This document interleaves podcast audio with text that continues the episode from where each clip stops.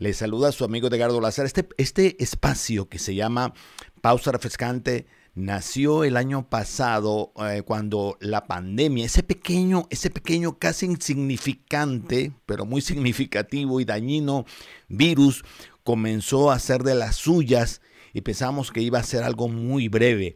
Esto nos ha mostrado nuestra debilidad, nuestra fragilidad humana y creo que creo que nos hace mirar hacia hacia las montañas, como dice el salmista, preguntar de dónde, de dónde vendrá mi socorro y poder concluir, y lo reitero, como le he dicho antes, como dice el salmista, mi socorro viene del Señor que hizo los cielos y la tierra. Ponemos delante de Dios la vida en oración de aquellas personas, aquellos amigos y amigas que están en unidades de cuidados intensivos, que están pasando por tiempos difíciles por razón del COVID, la situación social, económica, política que se está viviendo actualmente en la humanidad, la crisis, la anarquía que se vive en muchos lugares, la crisis de la humanidad, la crisis del liderazgo, como muchas veces lo he reiterado desde este espacio de pausa refrescante.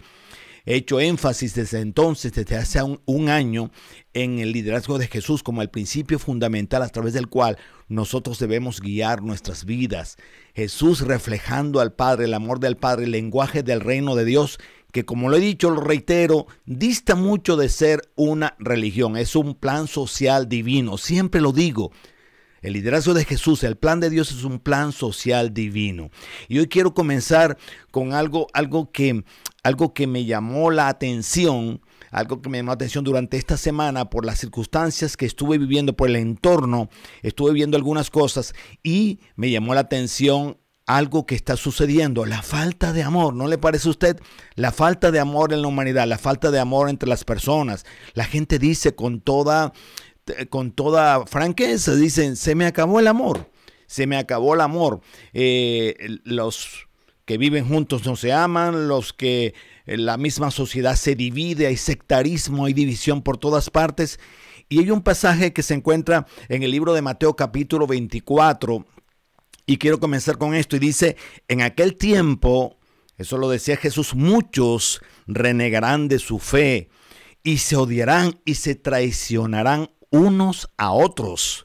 Eh, aparecerán muchos falsos profetas, aquellos que, que, dicen que va a pasar algo, eh, a los políticos que hacen promesas que no cumplen, yo que sé, profetas religiosos, no religiosos, yo que sé, y engañarán a mucha gente. Dígame si no estamos allí. Habrá tanta maldad, habrá tanta maldad, dice, que la mayoría dejará de, de tener amor hacia los demás la mayoría dejará de tener amor hacia los demás. Llama mucho mi atención el odio que se manifiesta en las redes sociales, algo que debiera ser eh, una ventaja, algo para aprovechar, se ha convertido en un elemento para manifestar el odio, el resentimiento, la división, eh, y eso no es sino una trampa. Voy a hablar un poco de la trampa. La trampa, para que haya, para que una trampa sea efectiva, necesita por lo menos dos características. Número uno, que la trampa esté oculta. Lo primero, que la trampa esté oculta para que la presa, el animal en ese caso, tropiece y caiga. Muchas trampas ocultas. Usted puede verlo si no es cazador, yo no lo soy, pero cuando uno ve las películas hay una característica en las trampas. Esas trampas que agarran con que agarran la presa, la pata del animal y la presan y el, y el animal no puede escapar. Número uno, que la trampa esté oculta para que el animal tropiece. Y número dos, que la trampa, otro tipo de trampa, es aquella que contiene una, un señuelo, que contiene un, un, mantiene escondido, ¿ya? Una carnada, se llama exactamente, una carnada para que el animal hambriento entre, entonces la trampa opere y el, animal quede atrapado. Son dos trampas. ¿Por qué hablo de la trampa? Porque Jesús habló exactamente de tropiezo. Y las ofensas son tropiezos.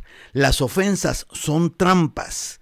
Trampas que en sí mismas son mortales.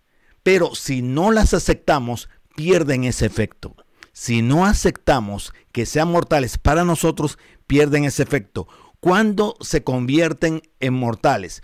Cuando nosotros las aceptamos en nuestro corazón.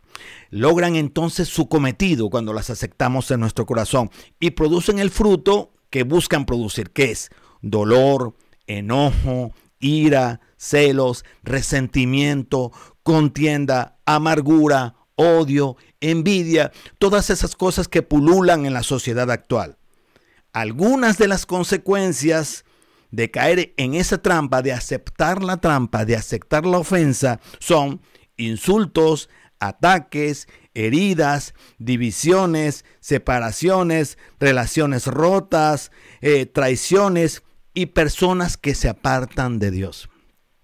Conozco muchas personas que se han apartado de Dios porque tropezaron con una trampa de la ofensa por algún líder religioso, por alguien que decía manifestar o ser eh, eh, un emisario de Dios y cayeron en la trampa y nunca más volvieron a ver a Dios, le dieron la espalda a Dios. Muchas veces, muchas veces, quienes son ofendidos ni siquiera se dan cuenta de que están atrapados en una trampa porque caen en algo que se llama negación. Están atrapados y no se dan cuenta que están en negación y dicen, no, no, no, yo no estoy ofendido, yo estoy bien. En 1 de Juan capítulo 4 versículo 8 dice algo muy importante que tiene que ver con aquellos que dicen creer en Dios. Si usted dice creer en Dios, tenga en cuenta, en cuenta lo que dice 1 de Juan capítulo 4 versículo 8. Dice, el que no ama no ha conocido a Dios porque Dios es amor. Repito, el que no ama no ha conocido a Dios porque Dios es amor. Luego, luego Jesús, en una de sus manifestaciones en el libro de Juan capítulo 17 está escrito cuando dice que era imposible, que era imposible que en este mundo no hubieran tropiezos. Y estamos hablando de tropezar con una trampa. Era imposible, dijo Jesús, que en este mundo no hubieran tropiezos, refiriéndose que inevitablemente Alguien va a pecar contra ti, alguien te va a traicionar, alguien va a causarte la ofensa. Ah, uno, uno, de los problemas que enfrentó Jesús con los fariseos, con los religiosos del tiempo, era que ellos estaban llenos de preceptos, ellos estaban llenos de leyes, ellos estaban llenos de obligaciones, había más de 200 leyes. Entonces, al ser Jesús un rabino, los fariseos se acercaban para preguntarle a Jesús cosas que pudieran ponerlo en evidencia y entonces ocultarlo. Los judíos ortodoxos de ese tiempo eh, todavía eh, le preguntaban, inquirían, querían, querían ponerlo, como digo, en evidencia para que Jesús cayera y le hacen una pregunta muy puntual. Pero Jesús los lleva al corazón. Miren la pregunta que le hacen. Maestro le pregunta, maestro, ¿Cuál es el principal mandamiento de la ley? Eso está en Mateo 22. ¿Cuál es el principal mandamiento de la ley? Él le respondió, amarás al Señor tu Dios con todo tu corazón, con toda tu alma y con toda tu mente. El segundo es semejante a este. Amarás a tu prójimo como a ti mismo. De estos dos mandamientos depende, depende toda la ley y los profetas. Es decir, sin esto, nada sirve. Sin esto, nada tiene efecto. Sin esto, cualquier religión es inválida, porque el principio primordial de la espiritualidad es no hacer daño. El principio primordial de la espiritualidad es amar. Amar. Y Jesús es bien claro. Ahora, cuando uno ve este mandamiento, uno dice, bueno, es un mandamiento, pero un mandamiento sin revelación no es sino una palabra muerta. Tiene que existir una revelación. A mí me pasó que estando eh, ya siendo un hombre que creía en Dios y que quería seguir a Jesús y que, y que me atrajo de sí, me atrajo los principios, me atrajo la vida de Jesús, yo quería vivir la vida de Jesús, yo, yo buscaba calificar, yo buscaba ser aprobado por Dios, me encontré con algo bien importante, me encontré con el hecho de que Dios me amó primero a mí. Cuando yo sé que Dios me amó primero a mí, yo comienzo a entender que el propósito de la cruz era reconciliarme con Dios. Se hizo revelación en mi corazón y espero lo sea para usted, que Cristo fue a la cruz para redimirme de la maldición del pecado, para liberarme de la maldición, reconciliarme con Dios, darme la calidad de adoptado hijo de Dios por puro y físico amor. Por puro y físico amor Dios me envió a su hijo a pagar el precio por mí. Pero lo reitero, eso tiene que convertirse en una revelación. Entonces cuando Jesús dice, Amarás al Señor tu Dios con todo tu corazón, con toda tu alma, con toda tu mente, con todas tus fuerzas. Está diciéndome a mí y te está diciéndote a ti, hey, apercíbete del amor con el cual has sido amado. Tú ni siquiera me conocías cuando yo te estaba amando. Acércate a mí, apercíbete de ese amor, porque siendo yo la fuente de, de amor, te serviré como referencia para que me puedas amar a mí con todo el corazón en razón de cómo yo te he amado y de la misma forma te ames a ti mismo y así como te ames a ti mismo puedas amar a los demás. Eso se llama la ley del amor. Una ley que nos constriñe, que nos hace entender que somos tan, tan, pero tan amados que adquirimos una deuda. La deuda no es portarse súper, hiper, mega bien para que entonces Dios me apruebe, no, porque ya estás aprobado por el amor de Dios. La deuda es amar como yo soy amado. Amar incondicionalmente. Esa es la deuda. Eso cambia la vida, eso transforma la vida. Y dice primero de Juan 4:19, precisamente nosotros le amamos a Él porque Él nos amó primero.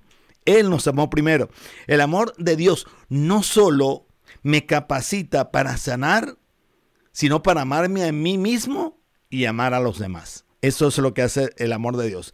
Es el fundamento de cualquier expresión de amor. El fundamento de cualquier expresión de amor de una persona debe estar basada en la fuente del amor que es Dios. Porque ahorita manifestamos amor y decimos que manifestamos amor regalando chocolates, regalando flores, yo qué sé, eso no está mal. Eso no está mal.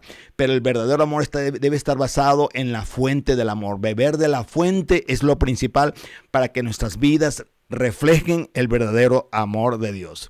El amor de Dios para mí se convierte en una deuda, repito, en una deuda de amor hacia los demás. Obligarme a amar a mí mismo, o sea, instintivamente, por razón del amor que Dios tiene por mí y del amor que yo le retribuyo, me amo a mí y amo entonces a los demás. Eh, es, es, es muy bonito cuando en el libro de Santiago dice, la religión pura, la religión pura y verdadera a los ojos de Dios, consiste en ocuparse de los huérfanos y de las viudas en sus aflicciones y no dejar que el mundo te corrompa. Ese es el amor verdadero. El amor verdadero se expresa en acciones. El amor verdadero son decisiones de acción que uno toma para manifestar el amor que Dios realmente tiene por nosotros. Pero necesitamos poner la base, porque ciertamente se establecen leyes en los países, constituciones, respeto, leyes mínimas si las leyes mínimas se respetaran, si los mandamientos mínimos se respetaran, viviríamos en sociedades distintas, por sentido común, el respeto a los demás, el respeto por lo que piensan los demás, eh, dejar de lado el sectarismo, unirse en amor, al diálogo, aceptar la diferencia, son, son reglas esenciales de una sociedad. Pero no podemos cumplir las reglas esenciales de una sociedad si no tenemos la base. Los mandamientos dicen, no cometas adulterio, no cometas asesinatos, no robes, no codicies, pero eso está lleno del mundo de codicia, de robo, de adulterio, de, de todo tipo de resentimientos por razón de que anidamos ofensas en nuestros corazones. Si el mundo abrazara estas verdades, las cosas serían totalmente distintas. Habría un orden social, habría respeto. Pero lo importante de haber recibido, de recibir el amor de Dios y el perdón de Dios, es amar y perdonar por igual. Amar y perdonar por igual. La ley del amor que estableció Dios y que recalcó Jesús nos ayuda, nos ayuda a mantener victoria sobre nosotros mismos, sobre las circunstancias que estamos viviendo, no caer en la trampa de la ofensa, porque la ofensa nos lleva a ser ofendidos, nos hacemos víctimas. Y la víctima, cuando siente el dolor de la ofensa, se convierte en victimario. Y lo que Dios nos está llamando es que seamos benefactores, no víctimas. Cuando se es benefactor, no se anida rencor en el corazón y se convierte entonces en una persona que da, que da. Ahora, hay una, hay un desafío muy grande y se ha discutido mucho sobre este pasaje bíblico cuando la ley del talión, que por cierto era antes de la Biblia la ley del talión, pero la ley de Moisés la, adoptó. La ley del talón dice ojo por ojo y diente por diente. A Jesús le hicieron la pregunta con respecto a la ley del talión en Mateo capítulo 5, versículo 37, cuando le dice, cuando él dice, han oído, han oído la ley que dice que el castigo debe ser acorde a la gravedad del daño. Dice, dice Jesús y les dice, ojo por ojo y diente por diente. Hasta ahí todo iba bien. La ley del talión fue creada como, una, como un principio jurídico de justicia eh, retributiva. Es decir, la ley del talión fue creada para enseñarle al ofensor, para prevenir al ofensor, para advertirle al ofensor que no cometiera delitos, porque en la misma proporción que él cometiera ese delito iba a recibir una retribución de aquel que recibiera su ofensa. Y era también una ley que ponía límite a la venganza. La ley del talión ponía límite a la venganza. Entonces, Jesús, sin violar la ley, sin derogarla, dice, ustedes oyeron que fue dicho ojo por ojo y diente por diente. Pero yo digo, no resistas a la persona mala. Si alguien te da una bofetada en la mejilla derecha, ofrécele también la otra mejilla. No es algo literal. No es que usted lo bofetee entonces diga, pégame de este lado. Básicamente está diciendo, no tomes en cuenta la ofensa. Simplemente si alguien, te si alguien te ofende, si alguien te viene a robar algo, si alguien te viene a quitar algo, no le cobres, no le cobres con la misma moneda. Devuélvele más bien como devuélvele beneficios a la persona que te está tratando, tratando de ofender.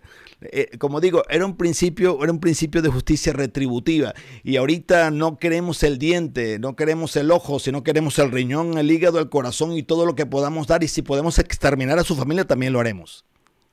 Y era un límite lo que realmente estaba poniendo eh, eh, la, la ley del talión.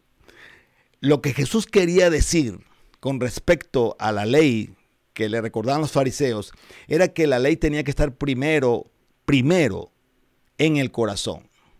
Que, no, no, que la ley no debía corregir la conducta, sino el corazón.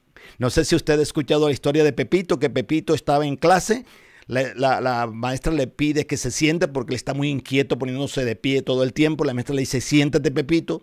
Pepito no se sienta. Tercera, cuarta vez la maestra le insiste, Pepito, tienes que sentarte. Ya Pepito obedece, se sienta y luego levanta el dedo. La maestra le dice, Pepito, ¿ahora qué quieres decir? Le dice, maestra, yo quiero que usted sepa que yo estoy sentado por fuera, pero no estoy sentado por dentro. El problema de nosotros es que no estamos sentados por dentro, porque no hemos ido a la fuente del amor para, para darnos cuenta cuánto amor hemos recibido, cuánto amor Dios dio por nosotros. Y que ese amor al revelarse a nuestros corazones nos hace sentirnos deudores de un gran amor que solo podemos pagar dándole amor a los demás. Esa es la verdadera ley del amor. Eh, la ley corregía, la ley corregía la conducta, pero no el corazón. Yo espero que los momentos actuales de, la sociedad, yo espero que Latinoamérica, yo espero que Europa, Asia, África y cada rincón del mundo entienda la revelación del amor de, de, Dios y que entienda que la verdadera religión sin mácula y sin mancha es amar a las personas. Y que el verdadero amor se manifiesta y se descubre cuando nosotros conocemos que Dios nos amó primero. Este pasaje que quiero compartirles es el pasaje más reconocido y famoso de la Biblia, pero poco, poco se practica por razón de que nos hace falta revelación. Yo le pido al Espíritu que le dé revelación. Yo le pido al Espíritu que le dé, que le muestre el amor de Dios a través de la cruz y que aquellas ofensas que usted ha, recibido la perdone por su propio beneficio. Porque caer en la ofensa lo único que produce son frutos de muerte, no frutos de vida. Incluso se somatizan en el cuerpo produciendo enfermedades que muchas de ellas son irreversibles. Fuimos llamados para amar, para amar con acciones, para amar no excluyendo, sino incluyendo, para respetar las diferencias, para respetar las tendencias económicas, políticas, sociales, sexuales de cualquiera. Fuimos llamados para amar. Este pasaje dice, pues Dios amó tanto al mundo, Juan 3:16, pues Dios amó tanto al mundo que dio a su único hijo para que todo aquel que en Él cree no se pierda, sino que tenga vida eterna. Yo oro porque usted crea, porque usted crea en el amor de Dios, que si recibió ofensas, deje a un lado las ofensas, decida no caer en la ofensa, decida no aceptar la ofensa. Cuando alguien le ofenda, la persona decide ofenderle. Usted acepta o no la ofensa. Usted acepta o no ser ofendido. Y usted puede convertirse en un ofendido o en un benefactor. Yo le bendigo, le doy gracias por estar conmigo en este tiempo de pausa refrescante y lo espero en mis espacios. El próximo es el jueves, que es un espacio totalmente distinto, que se llama la charla del jueves, y en todos los espacios de equilibrio life coaching. Muchas gracias. Voy a terminar aquí y luego me despido de usted en a través de